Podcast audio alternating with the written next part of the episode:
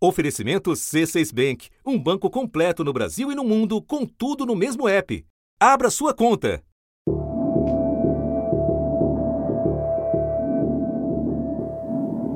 Do que você já pôde ver, o que é o pulmão de um paciente mais sério de corona? A gente tem né, toda uma, uma descrição técnica, mas assim, se eu tentasse ser simplista, é um pulmão destruído, assim, né? Um o relato da médica residente Lariane, feito no episódio de 2 de abril do assunto, é ouvido de profissionais de saúde no mundo todo. Nos quadros graves, o novo coronavírus devasta os pulmões. Em 80% das vezes vai ter um quadro leve, um quadro de uma virose respiratória que se confunde facilmente com um resfriado comum ou com uma gripe mais fraca. Agora, 20% dos casos vão ter quadros mais graves, mais intensos, que vão requerer assistência médica mesmo, frequentemente com hospitalização. E 5%, ou seja, um em cada 20 casos, vão ter aquele quadro mais grave de precisar ir para UTI, de precisar de um respirador. O desafio é ainda maior porque os sintomas e a velocidade desse estrago variam bastante de um paciente para outro. Eu cheguei muito lúcido, Cheguei sem sintoma nenhum. Cheguei sem, sem falta de ar, apenas com febre e uma coriza. Quando nós fizemos a tomografia da paciente, o pulmão dela já estava tomado 90%.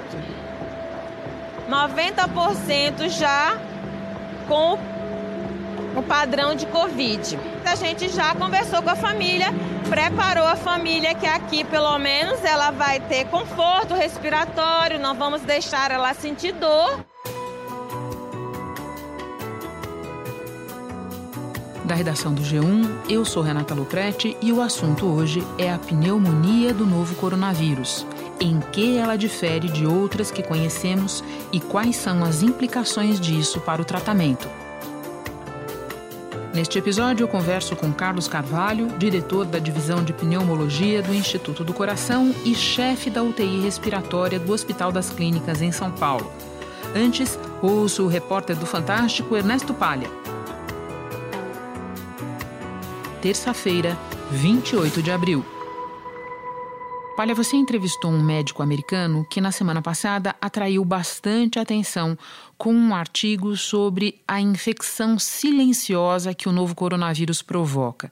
O que ele percebeu ao tratar dos pacientes? Renata, ele descreveu num artigo bastante é, detalhado para o New York Times a experiência dele como voluntário no atendimento do Bellevue Hospital, que é onde ele estudou medicina. E ele conta que quando estava a caminho do hospital, já uma longa viagem de New Hampshire para Nova York, ele ligou para um colega e o colega descreveu para ele que já estava trabalhando lá no hospital, falou: Olha, o Richard, isso aqui é diferente de tudo que a gente já viu na vida. Aí ele foi para lá e disse que passou 10 dias no atendimento lá do hospital. Ele é emergencista, ele inclusive dá cursos de, de intubação de, de pacientes, né? E ele disse que ficou impressionado com o que observou, porque os médicos lá, é, os médicos de, em geral estão acostumados a, quando recebem alguém com falta de ar, é, essa pessoa muitas vezes ela está com a pneumonia é, e quando os níveis de oxigênio baixam muito no sangue, a saturação do oxigênio no sangue, é, cujo, cujo número normal aí oscila entre 95% e 100%, quanto mais próximo do 100% melhor, mas varia de pessoa para pessoa, de condição para condição. Mas ele diz que tem gente que anda chegando lá com 50% de saturação de oxigênio, o que significa que as pessoas estão morrendo. E ele disse que é, ficou completamente absurdado por ver que muitos desses pacientes chegavam com níveis assustadores, assustadoramente baixos de oxigênio no sangue, chegavam falando ao celular, dizendo: Olha, eu estou entrando aqui na emergência, eu acho que vão me internar porque eu não estou me sentindo bem. Mas enfim, eram pessoas que eram para estar tá convulsionando ou desmaiando, me disse o Dr. Richard Levington. E, e ele disse: Olha, eu nunca vi isso, então me surpreendeu muito níveis tão baixos de oxigênio no sangue dos pacientes e eles só comparecendo ao hospital porque tinham acabado de começar a sentir falta de ar.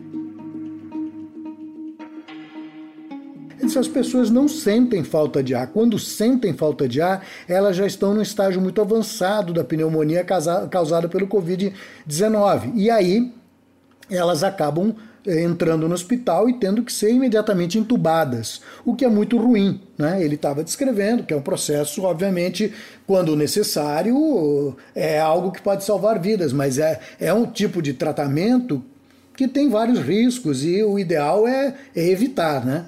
Então, é, é essa foi a, esse foi o quadro que ele descreveu.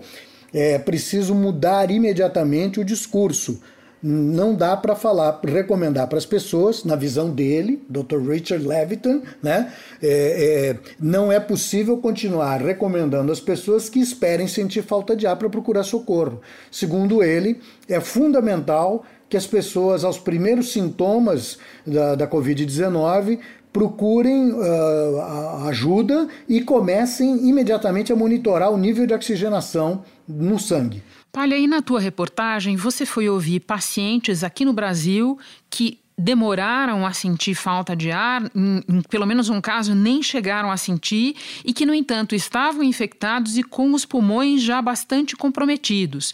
Eu te peço agora que nos relate o que esses pacientes te contaram, começando pela Luana. Pois é, a Luana ela é uma agente de viagens, ela estava na Turquia ela pegou provavelmente o coronavírus no Brasil e só então viajou. Daí viajou e desenvolveu sintomas, começou lá no finzinho da, da, doença, da viagem, quando chegou ao Brasil já estava com os sintomas. E ela relatou exatamente cansaço, é, mal-estar, uma sensação geral de gripe, mas a demorou para ela começar a sentir a falta de ar. Eu usei o oxímetro quando eu entrei no hospital, com o monitoramento é, eu, a minha oxigenação caiu para 77%. Então, o caso dela é muito parecido com aqueles casos que o Dr. Leviton descreveu lá nos Estados Unidos.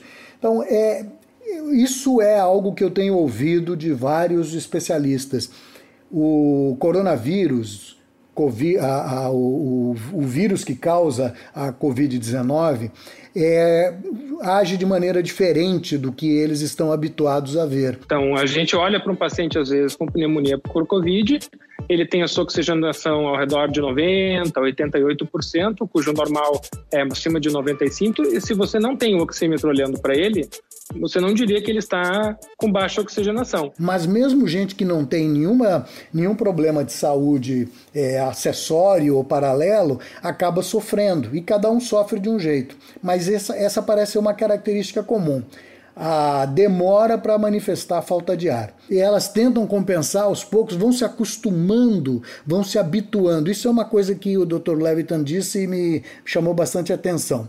Quando um alpinista, vamos dizer assim, um montanhista, começa a subir uma, uma montanha, vai subir o Everest, eles vão lentamente, porque assim eles vão se acostumando.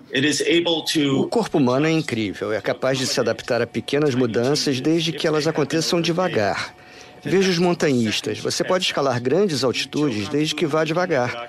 Os pacientes de Covid-19 vêm com níveis de oxigênio como se estivessem a 5 ou 6 mil metros de altura, mas chegaram lentamente a esse estágio.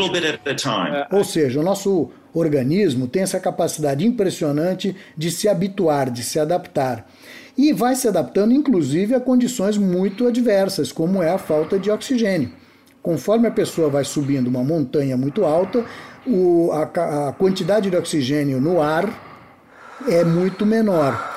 E a pessoa vai, de alguma forma, se adaptando até o, o nível em que não consegue mais. O, o coronavírus tem uma ação parecida. Como ele vai lentamente diminuindo o nível de oxigenação no começo, ele faz com que a pessoa se acostume, se habitue. Então ela não percebe, ela vai cada vez tendo menos oxigênio à disposição dos seus, dos seus tecidos, dos seus órgãos, mas não está percebendo.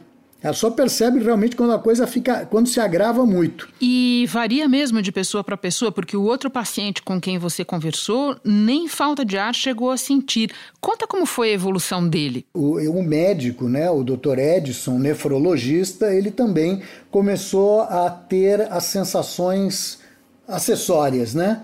Tudo menos a falta de ar. Existe esse tremendo medo do assassino invisível que vai chegar e você vai ficar preso num respirador.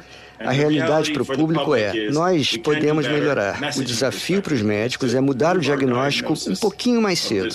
Então ele procurou um, um colega e ele disse que não condena o colega, porque o colega fez um, um, num pronto-socorro, num pronto atendimento, e fez um primeiro diagnóstico e disse a ele: Olha, você está indo ainda com é, sintomas leves da Covid-19, acho que você deve voltar para casa. A gente vai colher material para confirmar que é mesmo a Covid, mas não se preocupe, fique em casa, vai monitorando e tal.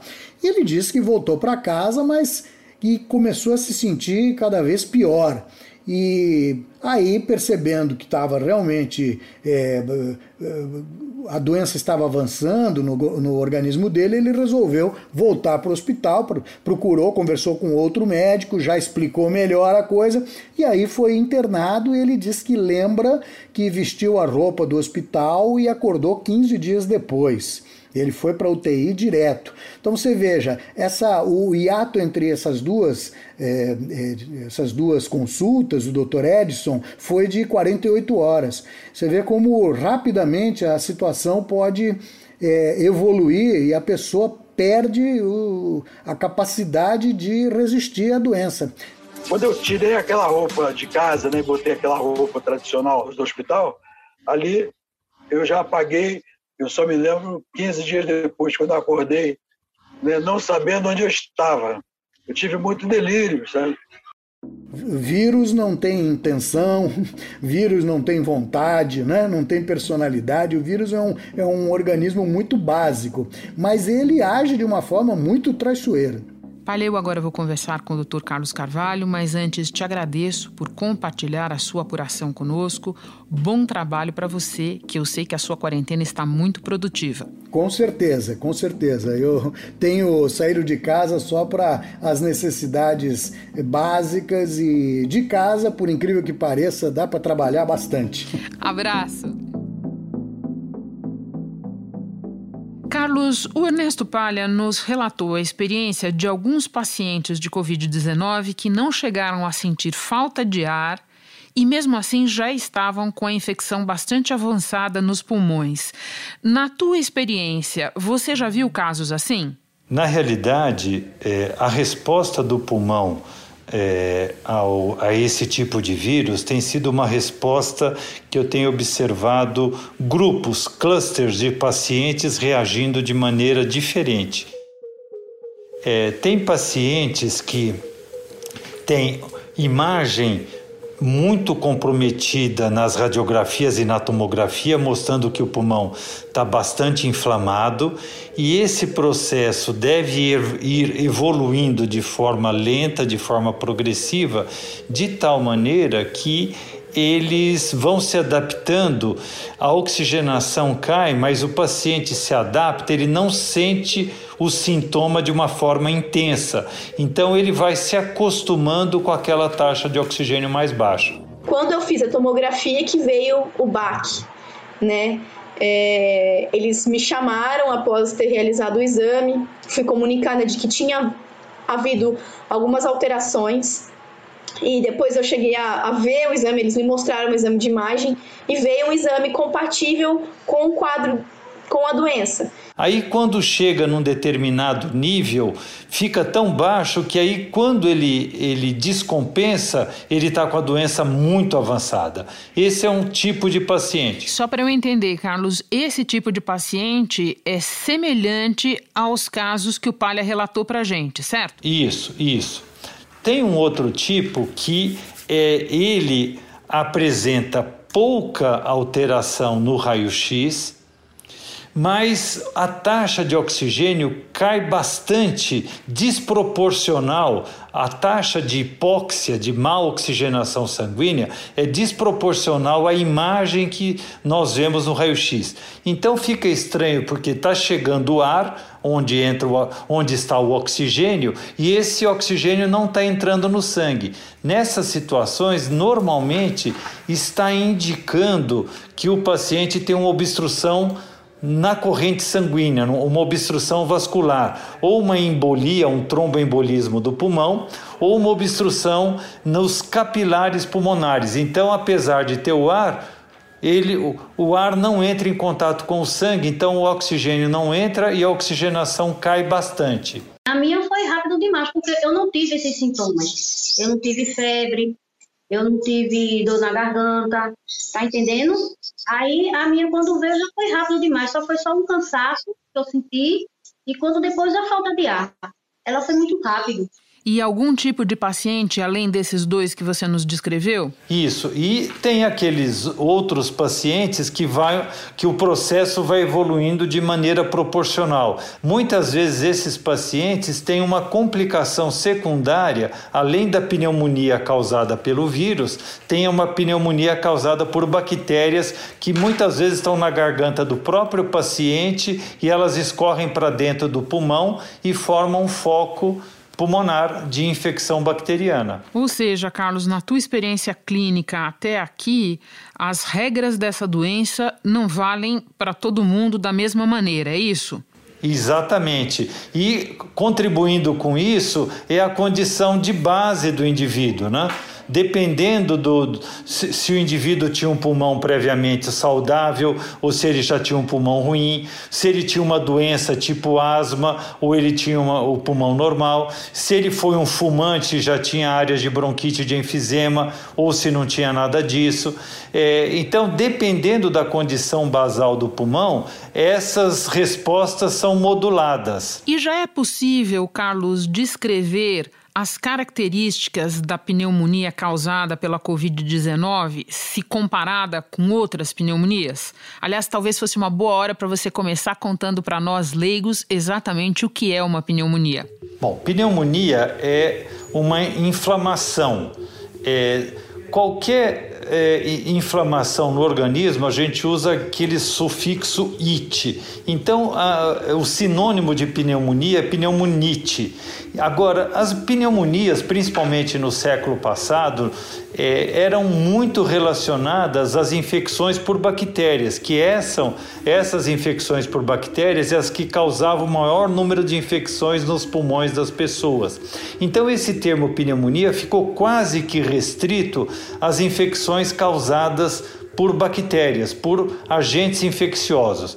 Na realidade, qualquer agente infeccioso pode causar, então os vírus também podem causar. Então, quando nós tivemos o surto em 2009 do influenza H1N1, existia a pneumonia ou a pneumonite viral que era a inflamação do pulmão causada pelo vírus da influenza. Agora a gente, nós estamos vivendo um momento da pneumonia ou da pneumonite viral causada pelo coronavírus. E é uma inflamação. O que é uma inflamação?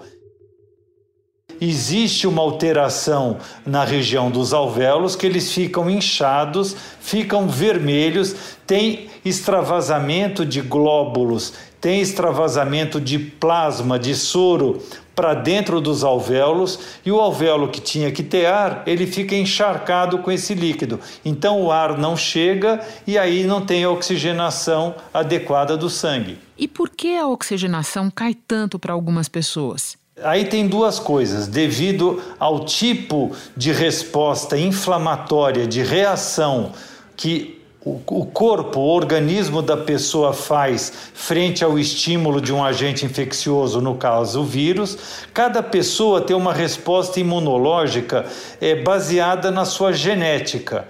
Então, tem alguns que inflamam mais e às vezes isso é benéfico. Aí tem alguns que inflamam demais e isso é maléfico, e alguns que inflamam de menos e isso também pode ser maléfico. O que nós temos visto nesses primeiros casos de pacientes que faleceram aqui no Hospital das Clínicas e nós temos realizado necrópsias minimamente invasivas para poder estudar o que, o que está acontecendo no pulmão e relacionar isso com as imagens da tomografia, nós temos visto que alguns desses pacientes, um grupo desses pacientes, não tem praticamente resposta imunológica nenhuma.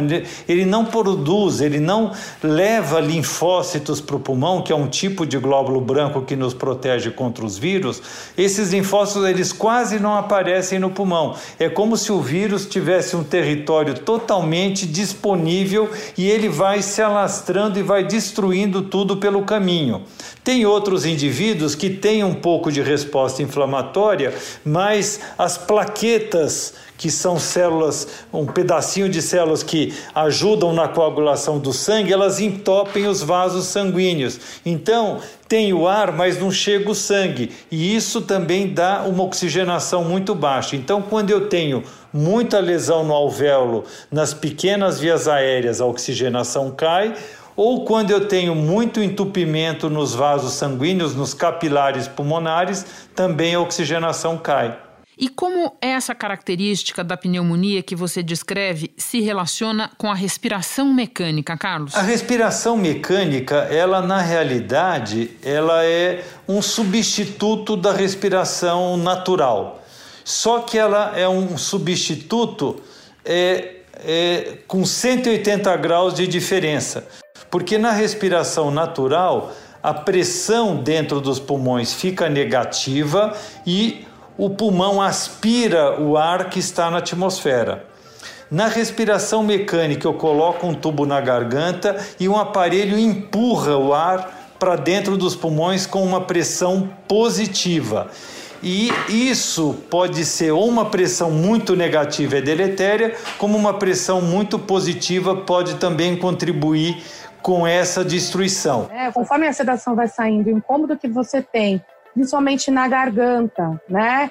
A, a sensação de você engolir saliva é muito, é muito incômodo mesmo, é muito ruim.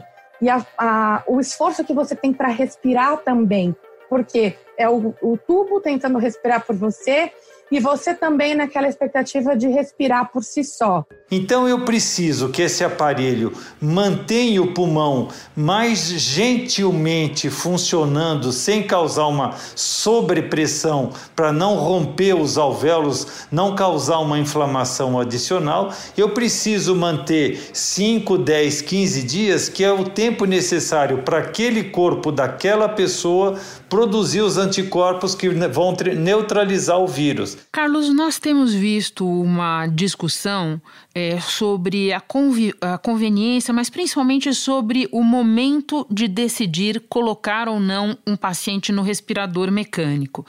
Por que essa discussão? Existem outras opções? Quando elas devem ser usadas? É, bom, o, o, indivíduo, quando ele chega no, no, numa unidade de saúde, ele está mal em casa. Ele às vezes ele tem uma febrezinha, uma tosse, tal, tal, tal, e ele começa a ter mais sintomas, dores no corpo. Aí, quando ele começa a ter dificuldade para respirar, ele tem que estar procurar uma unidade de saúde para ver o grau dessa dificuldade para respirar. E nós medimos esse grau de dificuldade através de um aparelhinho que coloca no dedo, parece um dedal, chamado oxímetro, que ele vai dar uma ideia de quantos por cento do sangue da pessoa tem oxigênio. Então o normal, normal é acima de 95%.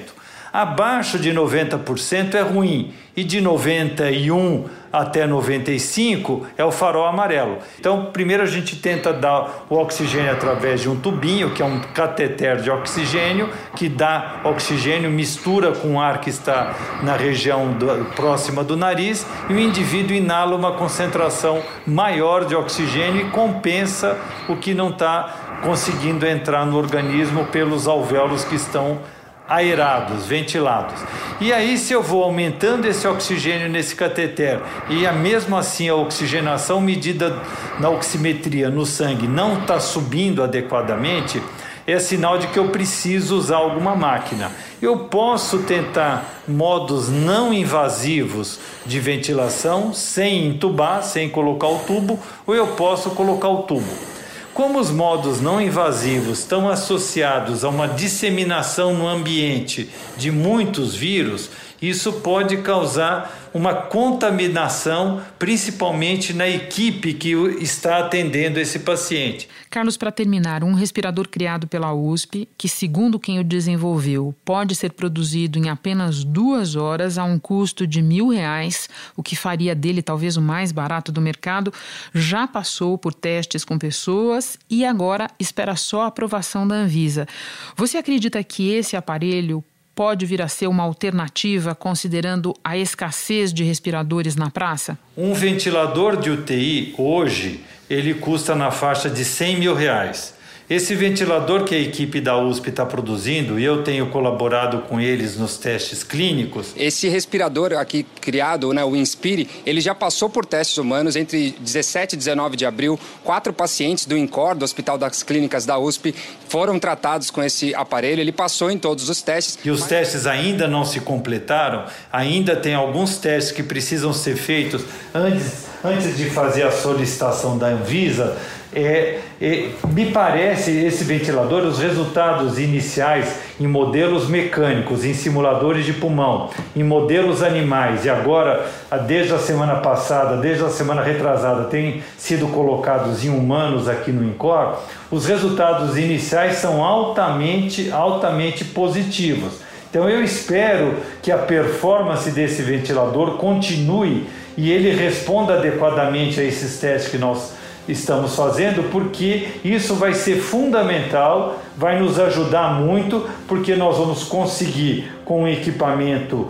produzido aqui por um preço bastante baixo e com a possibilidade de produzir num prazo curto um grande número de, de, de equipamentos, aí vamos precisar treinar os médicos, os fisioterapeutas, os enfermeiros para utilizar esse equipamento e aí ele vai poder eh, realmente contribuir é, com a manutenção desse paciente ao longo desses 5, 10, 15 dias, para ele ficar adequadamente oxigenado, para dar tempo dele reagir e produzir os anticorpos até que surja um tratamento com drogas antivirais.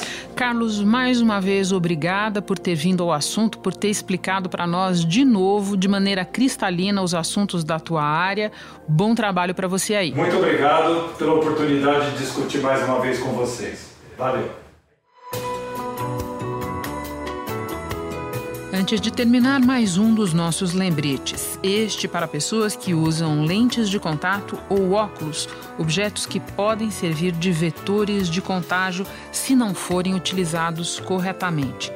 As lentes podem provocar coceira nos olhos, fazendo com que a pessoa leve as mãos mais vezes ao rosto. Portanto, a recomendação dos especialistas é, se possível, optar pelos óculos durante a pandemia mas os óculos também precisam de cuidados especiais. Evite colocá-los sob superfícies que não estão limpas e pôr as hastes na boca. Lave-os com água e sabão frequentemente. Nunca use álcool nem em gel, porque isso pode prejudicar a saúde dos olhos e causar queimaduras. E uma dica extra para evitar que eles fiquem embaçados por causa da máscara: deixá-la justa no rosto, porque isso evita a subida do ar, ou então colocar os óculos um pouco mais à frente no nariz. Este foi o assunto, podcast diário disponível no G1 e também nos aplicativos Apple Podcasts, Google Podcasts, Spotify, Castbox, Deezer. Nos aplicativos você pode assinar a gente e assim é avisado toda vez que tiver novo episódio. Eu sou Renata Loprete e fico por aqui. Até o próximo assunto.